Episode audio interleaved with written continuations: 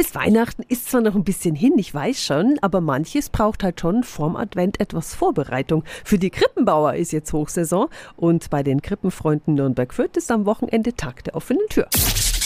365 Dinge, die Sie in Franken erleben müssen. Guten Morgen an den ersten Vorstand Klaus Gebhardt. Einen wunderschönen guten Morgen. Was kann ich denn am Samstag bei euch sehen und vor allem ja auch kaufen? In erster Linie Weihnachtskrippen in jeglicher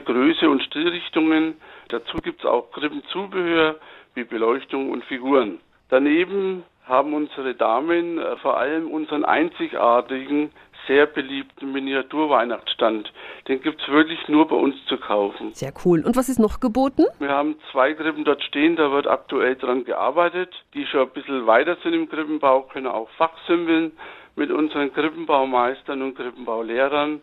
Und immer wichtiger Punkt, äh, einen Eindruck gewinnen von einem Krippenheim. Die wenigsten können sich eigentlich vorstellen, was das Vereinsleben in einem Krippenbauverein ausmacht. Und neue Mitglieder sind natürlich herzlich willkommen und der Verein bietet nächstes Jahr auch wieder Krippenbaukurse an. Start ist Anfang Februar. Die Infos zum Tag der offenen Krippenwerkstatt und zu den Workshops sind auch nochmal auf radiof.de. 365 Dinge, die Sie in Franken erleben müssen. Täglich neu in Guten Morgen Franken um 10 nach 6 und um 10 nach 8. Radio F.